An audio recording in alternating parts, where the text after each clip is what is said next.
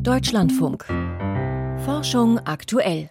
16.35 Uhr hier in Deutschland, 12.35 Uhr in Rio de Janeiro, 4.35 Uhr morgens in Wellington, Neuseeland.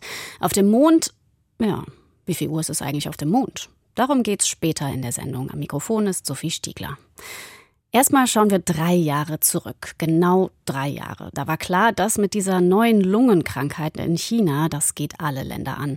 Formal hieß das, die Weltgesundheitsorganisation hat eine gesundheitliche Notlage internationaler Tragweite ausgerufen. Manche hatten spekuliert, ob es jetzt mal langsam an der Zeit ist, die höchste Warnstufe zu beenden. Heute hat die WHO bekannt gegeben, nein, sie gilt weiter. Die Covid-19-Todeszahlen sind zu hoch und es gibt zu viele Unbekannte bei Long-Covid. Immerhin gab es den Hinweis dazu, wir nähern uns möglicherweise einem Wendepunkt, also raus aus der Pandemie. Ein Punkt, den andere schon als überschritten sehen. Bei allen Verlusten und Entbehrungen in, dieser, in diesen bisher drei Jahren. War das auch eine Chance für die Forschung? Also können wir was Positives aus der Pandemie ziehen? Können wir, hat mir der Virologe Marco Binder gesagt. Er forscht am Deutschen Krebsforschungszentrum, wie unser Immunsystem Viren erkennt und abwehrt. Herr Binder, was haben Sie in dieser Pandemie über Viren gelernt, was vorher so überhaupt nicht klar war? Ja, ich glaube, auch wenn es etwas zynisch klingt, aber tatsächlich war das natürlich für uns ein spannendes, natürliches Experiment, wo mal ein komplett neues Virus, mit dem der menschliche Körper noch nie Kontakt hatte, nun zum ersten Mal in Berührung kommt und ähm, zu beobachten, wie sich so ein komplett neues Virus wirklich über den Planeten hinweg ausbreitet, in alle Bevölkerungsschichten hineindringt. Ähm, das war schon ein ähm, relativ einzigartiger Vorgang, ähm, der auch wissenschaftlich sehr spannend war. Wir dürfen ja nicht vergessen, dass alle Viren, die uns heutzutage zu schaffen machen und uns krank machen, irgendwann einmal in die menschliche Population eingedrungen sind. Ähm, aber diesen Prozess wirklich einmal live mitzubeobachten, mit allem, was dazugehört, das war schon eine einmalige Chance. Was kann man denn daraus äh, für Lehren ziehen, die dann vielleicht auch für andere Viren helfen? Weil die zirkulieren ja schon eine ganze Weile in der Menschheit. Ja, genau. Und wir haben ja beispielsweise mit der Influenza oder auch dem RS-Virus ähm, durchaus auch Viruserkrankungen, die einen ähnlichen Übertragungsweg haben wie Covid-19, nämlich über Tröpfchen oder auch Aerosole, äh, mit denen wir uns also regelmäßig anstecken können im Winter. Allerdings kommt es bei der Influenza und ist recht bei RSV bei gesunden Erwachsenen eigentlich selten zu schwerwiegenden Erkrankungen. Ganz anders als bei Covid-19, zumindest anfangs in der Pandemie. Da war jetzt am Anfang gar nicht klar, ist das eine ganz besondere Eigenschaft dieses neuartigen Coronavirus, dass das eben auch junge Menschen äh, mitunter in die Intensivstation bringt und sogar versterben lässt? Oder hat das etwas mit unserem Immunsystem zu tun? Und da stellt sich nun eben im Verlauf der Pandemie, wir haben jetzt immerhin schon drei Jahre Erfahrung, heraus, dass unser Immunsystem eine ganz entscheidende Rolle spielt. Und seitdem wir durch Impfungen einerseits, aber eben auch durch eine sehr hohe Anzahl an durchgemachten Infektionen in der Bevölkerung, ein durchaus ähm, solides Immunfundament in der Bevölkerung nun vorfinden, also eine Situation, die vergleichbar oder vergleichbarer wird zur Influenza und dem RS-Virus. Da sehen wir, dass auch die Gefährlichkeit dieses neuen Coronavirus dramatisch abnimmt und jetzt ähm, in nackten Zahlen betrachtet kaum mehr über dem Risiko einer Influenza liegt. Und das zu beobachten, das war für uns schon eine sehr spannende Geschichte. Mhm. Aber was kann man da konkret über das Immunsystem oder vielleicht auch das Zusammenspiel mit Viren lernen? Ja, also beispielsweise mal aus meinem Leben gegriffen. Ich arbeite nun schon lange in diesem Feld und unterrichte auch ähm, angehende Ärzte, Medizinstudenten. Und ähm, meine Kollegen und ich haben in den Jahren vor der Pandemie stets gelehrt. Eine echte Influenza-Grippe, das erkennt ihr sofort, wenn jemand innerhalb von 24 Stunden plötzlich ähm, super stark ermattet, 40 Grad Fieber bekommt, sich für zwei Wochen kaum mehr aus dem Bett quälen kann, dann ist das die echte Virusgrippe, die Influenza. Und wenn dem eben nicht so ist, dann ist es ein viraler, ein, ein grippaler Infekt, aber nicht die Influenza. Ich persönlich muss jetzt da mich bei den Studenten und ähm, Ärzten, die ich ausgebildet habe, entschuldigen, weil ich habe jetzt erst festgestellt, ähm, da gibt es auch schon Untersuchungen zu, das ist nicht der Fall. Auch mit der Influenza stecken wir uns regelmäßig an. So circa alle drei bis fünf Jahre macht jeder wohl mal eine Influenza-Infektion durch, aber allermeistens eben ohne, dass wir das mit diesen drastischen Grippesymptomen wirklich erleben, sondern eher als ähm, leichten Erkältungsinfekt wegstecken. Und das ist eben der Unterschied, ob ein Virus zum ersten Mal auf ein noch nicht trainiertes Immunsystem trifft und sich dann eben sozusagen äh, hat freies Spiel im Körper und kann seinen Schaden anrichten. Das wäre eben bei Corona der Fall oder bei einem neuen Influenza-Stamm, den ich so in meinem Leben auch noch nie durchgemacht habe. Aber sobald es ein Virus ist, das in der gleichen oder ähnlichen Form schon einmal in meinem Körper war, ähm, dann ist eben das Immunsystem auf diesen Erreger schon trainiert und kann sich viel besser dagegen zur Wehr setzen. Und deswegen ist dann das Krankheitsbild, das daraus entsteht, ein ganz anderes, ein viel milderes.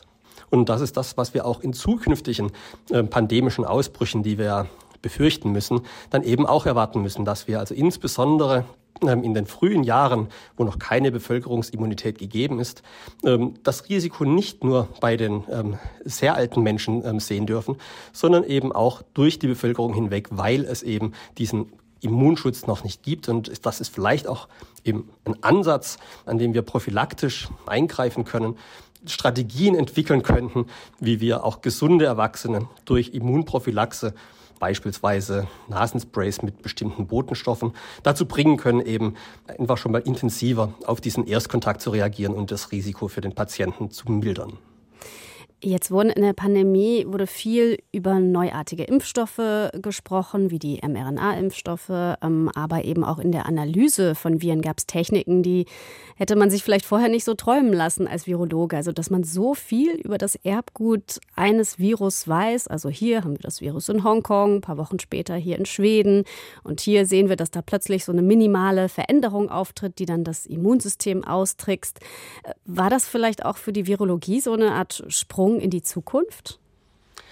Da hat jetzt Corona eben uns einen Riesenschub mitgegeben. Wie Sie schon korrekt sagten, wurde weltweit wahnsinnig viel investiert in die Vollgenomsequenzierung dieses neuen Virus. Und so erlaubte uns das zum ersten Mal wirklich live die Evolution, die molekulare Entwicklung dieses Erregers mitzuverfolgen. Und diese Evolution ist natürlich besonders stark und schnell, gerade am Anfang, als das Virus neu in den Menschen kam und den Menschen noch nicht kannte und auch der Mensch das Virus noch nicht kannte.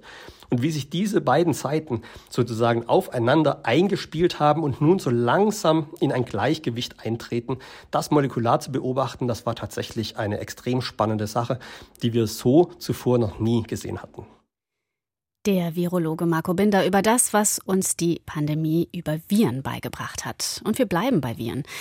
Man könnte meinen, dass Hepatitis-Erreger oder Ebola-Viren schon gefährlich genug sind. In Laboren werden sie aber potenziell noch ansteckender oder aggressiver gemacht, um sie genauer zu erforschen und besser vorbereitet zu sein, wenn so eine Mutation dann auch im echten Leben da draußen passiert. Es gibt aber Befürchtungen, dass man sich damit direkt den Erreger für die nächste Pandemie ranzüchten könnte. In Deutschland werden solche Versuche streng kontrolliert. Auch in den USA gibt es Vorschriften, aber sie reichen nicht. Das sagt das Nationale Wissenschaftliche Beratungsgremium für Biosicherheit. Es hat am Freitagabend dafür plädiert, die Kontrollen zu verschärfen. Was das bedeutet, darüber spreche ich jetzt mit Volkert Wildermuth. Um welche Art von Versuchen geht es da genau? Ja, der Fachbegriff lautet Gain of Function, neue Eigenschaften. Zum Beispiel haben Forscher vor gut zehn Jahren Vogelgrippeviren genetisch verändert und sie dann in Frettchen vermehrt. So gelang es den Vogelviren nach und nach auch Säugetiere zu infizieren. Das zeigte, ja, die Vogelgrippe besitzt Pandemiepotenzial und die sollte gut überwacht werden. Kritiker meinten aber, genau diese Pandemiegefahr sei im Hochsicherheitslabor ja bereits geschaffen worden. Es gab dann ein Moratorium für solche Experimente, es wurden neue Kontrollen geschaffen und in den USA werden die jetzt wohl verschärft. Und wo waren die Lücken in den Regeln bisher? In den USA gibt es zwei parallele Hürden für potenziell problematische Forschungsanträge. Einmal geht es um die Gefahr von Bioterrorismus. Da wurden bislang rund ein Dutzend Projekte gestoppt. Und hier orientiert man sich an einer Liste von 15 Erregern, Ebola, Pestbakterium, Vogelgrippe, aber zum Beispiel nicht die Coronaviren. Solche potenziell pandemischen Erreger werden von einem Zweitmechanismus erfasst. Hier wurden bislang drei Experimente genauer geprüft, am Ende aber genehmigt. Also auf dem Papier ist alle gefährliche Forschung abgedeckt, aber dieses nationale wissenschaftliche Beratungsgremium Biosicherheit verweist auf Schwachstellen. Erstens können Erreger gefährlich werden, die man gar nicht auf dem Radar hatte. Corona galt ja auch lange als unproblematisch vor dem ersten SARS-Ausbruch. Zweitens gibt es Ausnahmen, etwa für die Forschung an Impfstoffen. Und drittens Drittens gelten die Regeln in den USA, anders als in Deutschland, nur für staatlich geförderte Forschung. Das heißt, private Firmen können im Grunde machen, was sie wollen?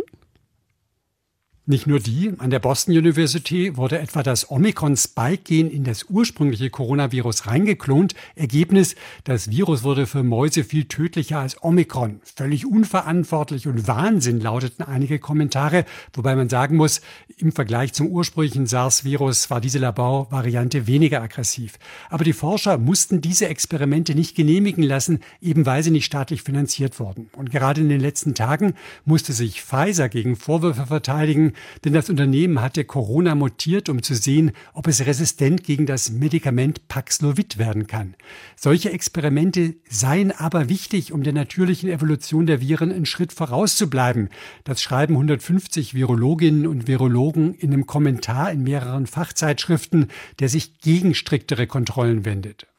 Also korrigier mich bitte, aber ich hätte jetzt gedacht, dass die Kontrollen von der Art der Forschung abhängig sein sollten und nicht davon, wo das Geld dafür herkommt. Ja, deswegen sagt das Beratergremium, dass auch private Forschung kontrolliert werden sollte. Das ist eigentlich unstrittig, erfordert in den USA aber eine Gesetzesänderung ob und wann die kommt, offen. Generell will die beiden Regierung beim Thema Biosicherheit reagieren. Am einfachsten umzusetzen ist die Ausweitung der bestehenden Regeln auf mehr Erreger, mehr Arten von Experimenten. Das erfordert aber sicher zusätzlichen bürokratischen Aufwand für die Forscher. Stimmt denn dann diese Befürchtung, dass eben diese neuen Regeln wichtige Forschung ausbremsen könnten? Ich habe mit dem Freiburger Virologen Martin Schwemke gesprochen, der zum Teil auch schon Gain-of-Function-Experimente gemacht hat, natürlich im Hochsicherheitslabor. Und er sagt, die Genehmigung, die ist aufwendig, aber gerade dieser Dialog in Deutschland mit der Zentralkommission für biologische Sicherheit, der hilft dann auch, Erkenntnis und Risiko gut auszubalancieren. Im Grunde machen die USA jetzt das, was bei uns schon üblich ist. Es kommt auf die Umsetzung an. Die amerikanischen Virologen fürchten, dass bestimmte Experimente bald gar nicht mehr über die nachgedacht wird wird. Aber wenn es gute Gründe gibt, ist eine Genehmigung auch in Zukunft möglich. Die eigentliche Gefahr für neue Pandemien liegt ja in der Natur, denn die erzeugt sowieso ständig neue Virusmutanten. In den USA fordert das Nationale Wissenschaftliche Beratungsgremium für Biosicherheit schärfere Kontrollen von Laborexperimenten, und zwar bei solchen, äh, von solchen, bei denen Viren und Bakterien verändert werden. Volkert Wildermuth hat uns erklärt, wo noch Lücken klaffen. Vielen Dank. Der Mond ist in den nächsten Jahrzehnten the place to be für die Raumfahrtorganisationen. Menschen sollen wieder hinfliegen, und zwar am besten regelmäßig. Um den Mond soll eine kleine Raumstation kreisen, in der auch Menschen, Menschen wohnen. Und es soll Stationen auf der Mondoberfläche geben. Ganz schön viel los da drüben, wenn das alles so klappt. Aber für diese Pläne braucht man nicht nur Raketen und Weltraumanzüge und vielleicht Mondtoiletten, sondern Zeit. Also klar, das wird eine ganze Weile dauern, aber ich meine eine Mondzeit. Welche Uhrzeit eigentlich auf dem Mond gelten soll, das überlegen Fachleute von NASA, ESA und Co. schon länger. Mein Kollege Dirk Lorenzen kennt sich mit Mars, Mond und Erde und allen Schwierigkeiten dazwischen aus. Dirk, was könnte auf dem Mond schiefgehen, wenn es da keine festgelegte eigene Uhrzeit gibt? Das könnte da oben sehr bald dann doch sehr gefährlich werden. Aktuell ist es ja noch sehr entspannt am Mond, da kreist nur so eine Handvoll Sonden herum. Das könnten aber bald, wenn all diese fantastischen Pläne Wirklichkeit werden, ja viele hundert sein. Und dann wird im Bild gesprochen auch so ein bisschen Sonntagmorgenverkehr, plötzlich die Rush Hour. Und dann muss man schon sehr genau wissen, wer da unterwegs ist, auf welcher Bahn diese Sonden laufen, also wann sie wo sind. Wenn man das nicht weiß, drohen im schlimmsten Fall Kollisionen. Und das ist auch nicht nur vage Theorie, sondern das hat es einmal schon beinahe gegeben. Vor anderthalb Jahren musste selbst bei diesem geringen Verkehr da oben, mussten eine indische und eine US-amerikanische Sonde einander ausweichen, um eine Kollision zu verhindern. Und bei viel mehr Objekten, die da ja zu erwarten sind, wird es dann eben sehr schnell sehr unübersichtlich und dann auch wirklich gefährlich. Vor allem, wenn man eben dran denkt, dass dann ja auch äh, Raumschiffe mit Menschen an Bord da unterwegs sein sollen. Und für diese Navigation am Mond braucht man dann eben eine sehr präzise Zeit, auf die sich natürlich alle Beteiligten dann auch einigen müssen. Wie funktioniert denn die Navigation am Mond bisher?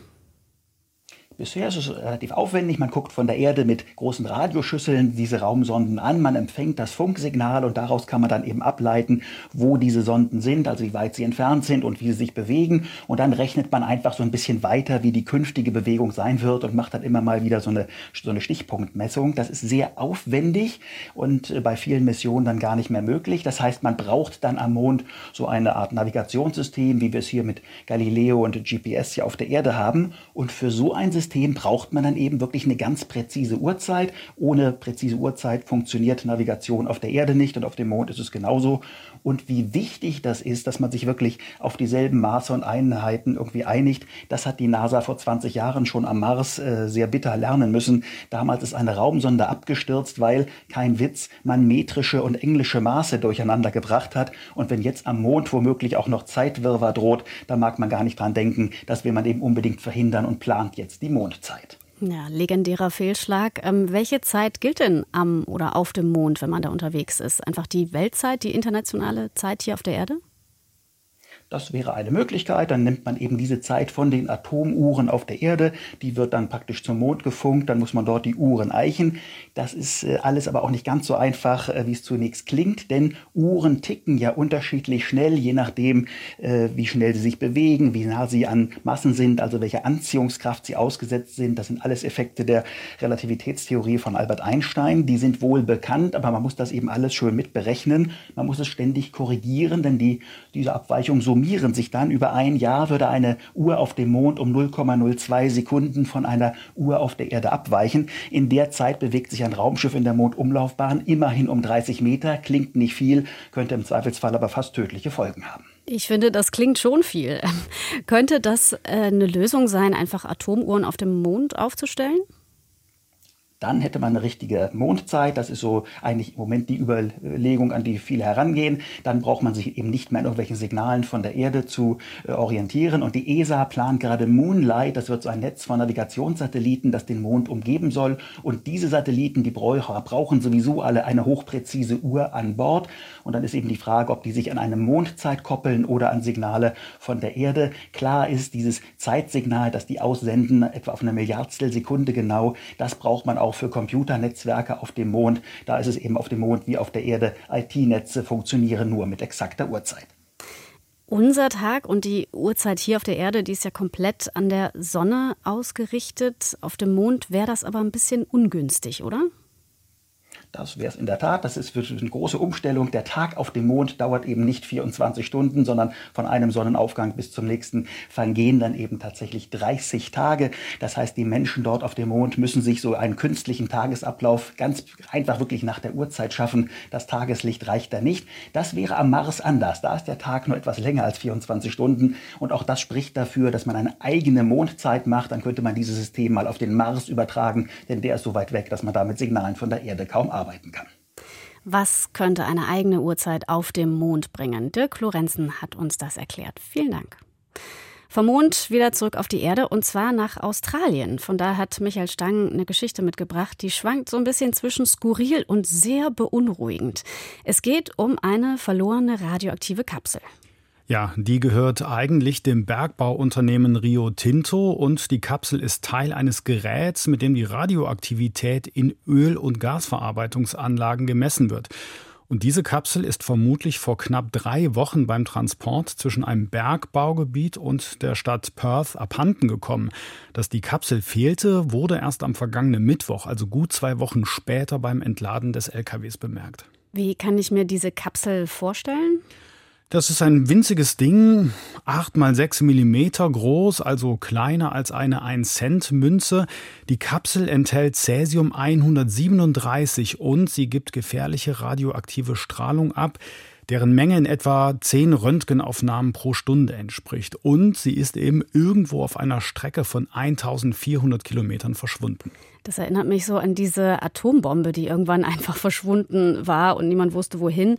Ähm, sollte sowas potenziell Gefährliches nicht aufwendig gesichert sein? Also den Berichten bzw. der zuständigen Behörde zufolge soll sich durch Vibrationen bei der Fahrt wahrscheinlich ein Bolzen in dem LKW gelöst haben und die Kapsel im Anschluss durch das Bolzenloch gefallen sein. Warum die Kapsel jetzt nicht besser gesichert war, das ist bis zur Stunde unbekannt. Ja, wer die australischen Straßen kennt, der wundert sich da vielleicht gar nicht so sehr drüber. Ähm, muss jetzt jemand mit einem Geigerzähler die Strecke abgehen oder? Also es gibt eine große Suchaktion. Wer etwas Kapselähnliches findet, sollte nicht näher als fünf Meter herangehen, da eben schwere Gesundheitsschäden drohen. Ja, und dann solle man die Behörden informieren. Die Kapsel zu finden dürfte aber schwierig werden, da sie wirklich sehr klein ist und die Strecke, auf der sie liegen könnte, eben sehr groß. Und du hast noch ein paar mehr Meldungen aus der Wissenschaft mitgebracht. Ein neuer Test könnte eine Alzheimer-Krankheit sehr früh erkennen. Der Test sucht nach Zellen im Blut, die Aufschluss darüber geben, wie im Gehirn neue Nervenzellen gebildet werden. Dieser Vorgang, die sogenannte Neurogenese, findet im Hippocampus statt, also dem Teil des Gehirns, der für das Lernen und das Gedächtnis zuständig ist. Von Alzheimer war bekannt, dass die Neurogenese im Hippocampus bereits in frühen Krankheitsstadien verändert ist. Ein Team des King's College London hat nun einen Bluttest entwickelt, der eine Erkrankung dreieinhalb Jahre vor der ersten klinischen Diagnosemöglichkeit erkennen kann, heißt es im Fachblatt Brain. Demnach konnte das Team in den Blutproben Betroffener, die später Alzheimer entwickelten, einen deutlichen Rückgang des Zellwachstums und der Zellteilung sowie ein erhöhtes Zellsterben beobachten. Gleichzeitig wurden im Hippocampus mehr unreife Gehirnzellen stark umgewandelt als bei Menschen, die nicht an Alzheimer erkrankten. Bis zu einer möglichen Marktreife des Tests wird es jedoch noch dauern. Zudem war die Studie mit nur 56 Teilnehmenden klein. Importierte Baumarten wirken sich auf die biologische Vielfalt aus. Werden in Forstgebieten neue Baumarten eingeführt, könnte dies zu ökologischen Schäden führen, weil einheimische Spezies verdrängt oder Baumkrankheiten und Schadinsekten eingeschleppt werden. Ob und wie diese Bedenken berechtigt sind, hat ein Team der Eidgenössischen Forschungsanstalt für Wald, Schnee und Landwirtschaft unter Landschaft untersucht. Im Fachblatt Neobiota stellen die Forschenden ihre Ergebnisse vor. Demnach können gebietsfremde Baumarten die heimische Vielfalt verringern, wenn sie in einheitlichen Beständen angepflanzt sind. Jedoch sind ihre Auswirkungen auf Bodeneigenschaften gering. Berlin könnte 80 Prozent des Gemüses selbst anbauen. Das geht aus einer Berechnung eines Teams des Potsdam Instituts für Klimafolgenforschung hervor. Demnach könnte Deutschlands Hauptstadt einen großen Teil seines Gemüsebedarfs selber produzieren, wenn hierfür nicht genutzte Flächen verwendet würden, etwa Flachdächer, Kleingärten, nicht mehr genutzte Friedhofsareale oder auch Supermarktparkplätze. Theoretisch stehen bis zu 4000 Hektar für den Gemüseanbau zur Verfügung, was knapp 5 Prozent der Gesamtfläche der Stadt sind. Eine alte Badeanstalt birgt wahre Schätze. Bei Ausgrabungen im englischen Carlisle sind Archäologen auf 30 Edelsteine gestoßen. Diese befanden sich im Abfluss eines altrömischen Badehauses. Offenbar haben die Besitzer ihren Schmuck vor fast 2000 Jahren direkt beim Baden verloren. Die Steine sind wahrscheinlich aus ihren Ringfassungen gefallen, da der Kleber in den dampfenden Bädern nachgegeben hatte, berichtet der Guardian. Später wurden die Steine beim Reinigen des Bades weggespült und landeten so im Abfluss. Sternzeit, 30. Januar. Der Militärshuttle ist zurück auf der Erde. Es startet an der Spitze einer Rakete und landet wie ein Flugzeug. Das wiederverwendbare Raumschiff X-37B ist eine Art Mini-Space Shuttle, fliegt aber vollautomatisch, ohne Menschen an Bord. Das Weltraumflugzeug, wie das Gefährt auch genannt wird, ist neun Meter lang, hat gut vier Meter Spannweite und verfügt über eine zwei Meter lange Ladebucht. Die US-Weltraumstreitkräfte nutzen zwei Exemplare dieses Weltraumflugzeugs. Im November ging die sechste Mission zu Ende. Zweieinhalb Jahre lang hatte das X-37B die Erde umkreist. Die meisten Projekte, die an Bord abliefen, blieben geheim. Bekannt ist aber, dass es bei einem Experiment darum ging, aus Sonnenlicht direkt Gleichstrom zu gewinnen. Auch die NASA nutzte den Flug. Verschiedene Materialien waren lange den Bedingungen des Weltraums ausgesetzt. Jetzt untersucht ein Forschungsteam, wie die kosmische Strahlung und häufige Temperaturwechsel bestimmte Werkstoffe schädigen. Bei einem anderen Experiment mussten Pflanzensamen es lange Zeit in der unwirtlichen Umgebung aushalten. Für das Militär sind die Mini-Shuttles relativ flexible Raumschiffe. Sie können bei Bedarf binnen einiger Monate ins All reisen. In der Umlaufbahn sind sie sehr vielseitig verwendbar, können Satelliten aussetzen und auch wieder aufnehmen. Zudem zeigt sich, dass sie sehr lange in der Umlaufbahn bleiben und dabei problemlos manövrieren können. Allerdings ist unter Fachleuten umstritten, ob solche Weltraumflugzeuge wirklich mehr sind als teures Spielzeug einiger Militärs. Das war es von Forschung aktuell. Wenn Sie die Sendung nochmal nachhören wollen, weil sie so schön war, ist das kein Problem. In der DLF Audiothek App geht das wunderbar. Am Mikrofon sagt Sophie Stiegler Tschüss. Danke fürs Zuhören.